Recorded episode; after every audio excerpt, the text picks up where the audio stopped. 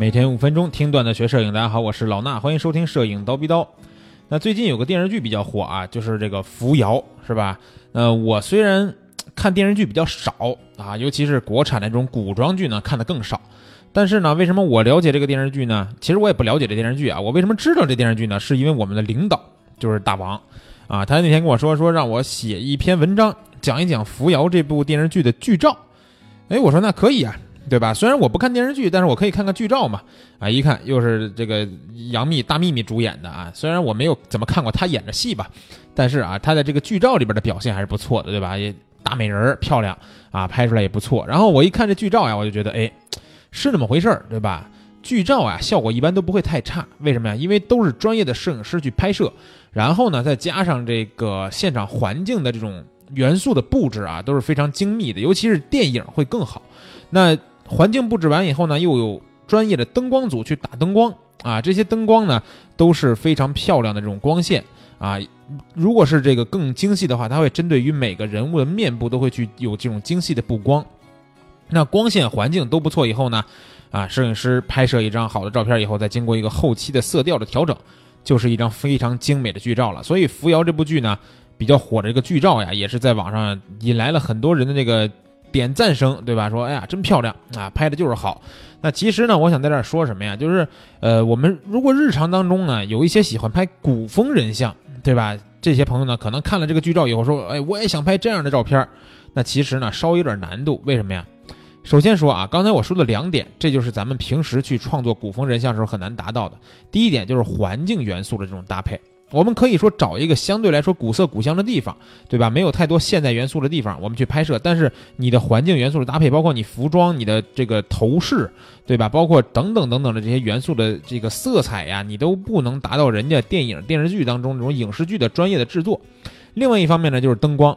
我们就说你带灯光带助理出去拍的话，你也就是一两个闪光灯去布一布光，对吧？但是人家现场的灯光可是可以做出丰富的这种灯光的样式性出来，所以说这两个没法啊，你没法自己特别轻易的达到。但是呢，有一个可以轻易达到的什么呢？就是我们拍一张古风的人像之后呢，我们后期的色调其实可以对它进行一个比较好的一个修饰，对吧？啊，那后期的这个古风色调啊，其实之前也有各种各样的同学都提醒我说让我去讲一讲啊，希望我去讲一讲。但是呢，说实话啊，古风人像我拍的很少啊，也就是在有一些，比如说活动啊，或者是一种这个什么这种呃非我创作性的这个拍摄当中呢，我拍到过，但是并没有说我主观去创作过的这种古风人像。那这也是我一个问题啊，我后面呢会去拍摄古风人像的这个作品，但是呢，呃，就拿这些。这个不是专业的，我去创作的照片呢，我也去调了一下这个后期，然后呢，啊，研究了一下古风人像的这个后期色调。那现在给大家分享一下啊，其实我们从扶摇的这个剧照当中呢，就能看出来，当时我也做了一个分析，就是说画面当中的所有元素的这个色彩啊，要尽量的去偏向同一个色调啊，或者是说让画面当中的各种色调。都有一个这样的一个呼应的关系，让画面当中的颜色呢都会呈现出一种更协调、更和谐的状态。这个呢，其实也是古风人像当中、古风这个照片的色调当中的一个关键点，对吧？那这时候呢，就是我们之前其实我在 PS 课程里边讲过一点，就是叫高级灰的这种色调。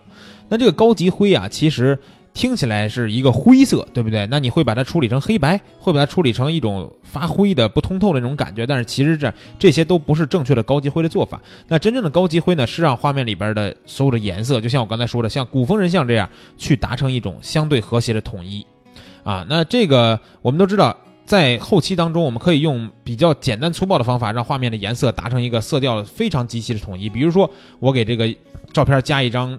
纯色的图层，对吧？我加一个蓝色的纯色图层，然后呢，把这个图层混合模式改成颜色，啊，那这时候这张图都会变成，呃，也不是说变成一张纯蓝的图片啊，它会变成一个整体的所有的东西的颜色都变成蓝色的这种感觉，色调是统一了，但是呢，这里边的色彩又失去了丰富的这种层次性，这么做呢是不好的。再比如说，我们可以用色相饱和度这个工具，那里边有一个着色这个。小勾选的这个勾选呢，我们给它勾上，然后呢，这时候我们选一个颜色，选一个合适的饱和度，这样呢，这个着色的效果呢，其实也是一种做色调统一的一个好的工具。但是呢，它一样会达成一个问题，就是让整个画面都像刚才我说的那个加一纯色的这种颜色混合模式的图层一样，达成一个非常接近的，就是呃所有的画面当中颜色都偏向这一个颜色了。它不是都偏向，是都变成这一个颜色了。那这样的话，并不是我们后期调色的一个主要目的，对吧？它变成了一张单色的照片儿。